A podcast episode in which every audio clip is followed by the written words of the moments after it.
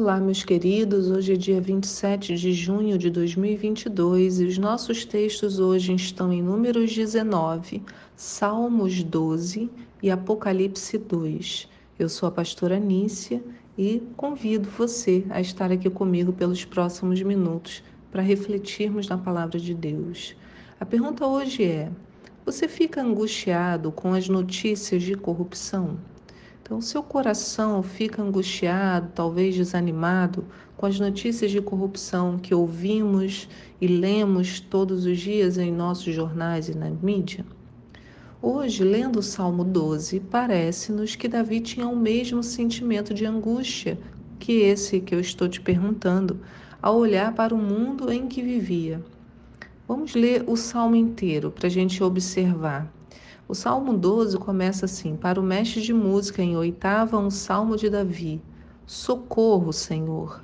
Já não há quem seja leal, já não é possível confiar em ninguém entre os seres humanos. Cada qual mente ao seu, seu companheiro, seus lábios de bajuladores falam com segundas intenções. Que o Senhor golpeie todas as bocas fraudulentas e a língua arrogante dos que proclamam Venceremos pelo poder do nosso falar. Nossos lábios são como lâminas cortantes. Quem poderá mandar em nós? Por causa da opressão do necessitado e do clamor do pobre, agora me levantarei, diz o Senhor. Eu os protegerei e salvarei a quem por isso anseia. As palavras do Senhor são verdadeiras, são puras como a prata purificada num forno sete vezes refinada. Senhor, tu nos guardarás seguros e desse tipo de gente nos livrarás para sempre. Os ímpios vagueiam soberbos por toda parte, quando a corrupção é exaltada na sociedade. Olha que salmo, né? Que salmo incrível. Parece que ele leu as nossas notícias né, e está escrevendo sobre o nosso tempo. A gente pode falar que a fala, né, pode observar que a fala de Davi é bem parecida com o que vivenciamos hoje na nossa rotina. Difícil encontrar alguém que seja fiel, e as palavras muitas vezes só são ditas como forma de manipular e bajular. É isso que ele fala, né?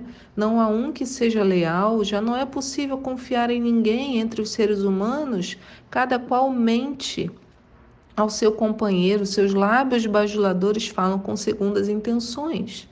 Então, veja, as pessoas acreditam que se a palavra tem poder, né, então, se souberem enganar na forma de falar, conseguirão tudo aquilo que querem. E é por isso que a rede social ganha tanto poder, porque todos a tratam de forma leviana. Lá seria um espaço onde eu posso falar o que eu quiser. Não importa se é verdade, não importa se vai edificar ou não, o que importa é causar, né? Entre aspas, aqui, que é uma gíria, maneira de falar hoje em dia, vamos causar, vamos gerar mais interação. Eu quero falar alguma coisa que o número de reação cresça, né? Eu quero que a interação aconteça. Então eu tenho que fazer alguma coisa para gerar compartilhamento, mas faço isso de forma leviana, com esses lábios bajuladores, que na verdade têm segundas intenções. Então a própria emissão da opinião tem uma segunda intenção. Mas e nós, irmãos, qual é o impacto que desejamos causar nas pessoas? E como também nós temos que nos proteger de sermos impactados por essas falas levianas? O salmista aponta a direção. Ele diz assim: que o Senhor se posiciona e diz: Eu os protegerei salvarei a quem por isso anseia. Então o Senhor olha um anseio do nosso coração, né, para não sermos enganados. E ele fala: as palavras do Senhor são verdadeiras, são puras como a prata purificada num forno sete vezes refinadas, refinada. Então, é desejo do nosso coração não sermos enganados e desejo de estar com essa palavra diante de nós. Né? Então, o segredo está em mantermos a palavra de Deus próxima a nós. Se não vivemos dessa maneira, certamente agiremos como os homens dessa terra, seremos tal como eles, porque a nossa natureza é corrupta, é enganadora. Essa forma de viver está dentro de nós. Às vezes você pode falar, ah, fulano, ele fez isso porque ele é muito corrupto. E eu quero te dizer, você também é, eu também sou. Nós somos corruptos, manipuladores, enganadores, somos homens maus. A Bíblia diz que toda a cabeça está enferma, quer dizer, toda a mente humana tem dentro de si a capacidade de se corromper. Então, cabe a nós a observação diária, como através da palavra. Também precisamos nos posicionar diante do comportamento equivocado, não nos deixando enganar por ele, nem de sermos levados por suas mentiras. É preciso analisar tudo. E essa é uma das coisas que Apocalipse elogia na igreja de Éfeso. Em Apocalipse 2, nosso texto hoje, no verso 2, no verso 1, ele começa: Ao anjo da igreja em Éfeso, escreve. Assim declara aquele que tem as sete estrelas na mão direita e anda no meio dos sete candelabros de ouro. E aí vem a mensagem para a igreja de Éfeso, que é: Conheço as tuas obras, tanto o teu trabalho árduo como a tua perseverança, e que não podes tolerar pessoas mais, e que puseste à prova aqueles que a si mesmos se declaram apóstolos, mas não são, e descobriste que eram impostores. Tens perseverado e suportado sofrimentos de toda espécie por causa do meu nome, e não te deixastes, deixaste forta, é, desfalecer. Então veja que o Senhor diz que as obras da igreja eram conhecidas. Ele fala: Conheço as tuas obras. E que obras eram essas? O trabalho duro, que ele fala tanto o teu trabalho árduo, como a tua perseverança. Então, ele, o Senhor conhecia o trabalho duro da igreja e a perseverança diante das dificuldades. Isso não ficou oculto aos olhos do Senhor. Mas ele chama atenção para um terceiro ponto. Ele fala: Não podes tolerar as pessoas mais e que pusestes à prova aqueles que a si mesmos se declaram apóstolos, mas não são, e descobriste que eram impostores. Então, a igreja de Éfeso colocava à prova aqueles que tinham uma fala enganadora.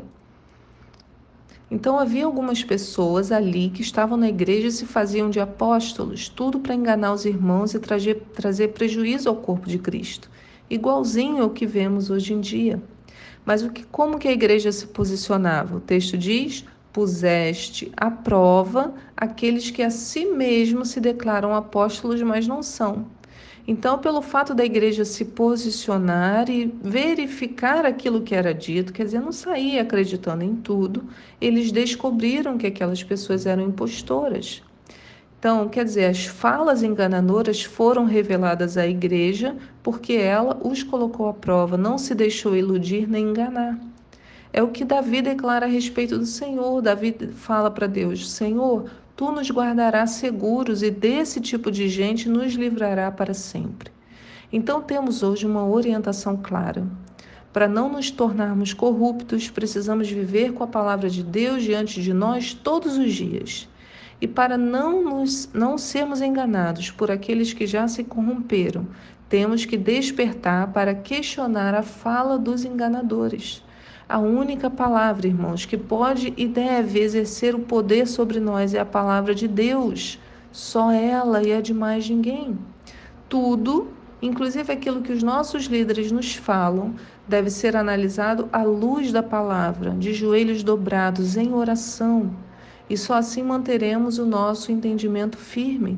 Você não precisa sair brigando com todo mundo ou não acredito em nada que as pessoas me falam. Mas é, Senhor, estou ouvindo essas coisas. Revela ao meu coração o que é verdade e o que é engano. E vai ao seu quarto, e vai orar, e vai abrir a palavra, e vai buscar, e o Senhor vai dar a orientação necessária, porque é isso que a palavra de Deus acabou, acabamos de ler, né? Eu os protegerei e salvarei a quem por isso anseia. Aleluia. Que palavra para começarmos a nossa semana. Que o Senhor te fortaleça que abra o nosso entendimento né, para as coisas que estão ao nosso redor, que a gente tenha essa capacidade de observação e de análise à luz da palavra e da nossa oração. Que o Senhor te, te firme, né? Com essa palavra diante dos seus olhos. E eu te encontro aqui para um próximo devocional. Tchau.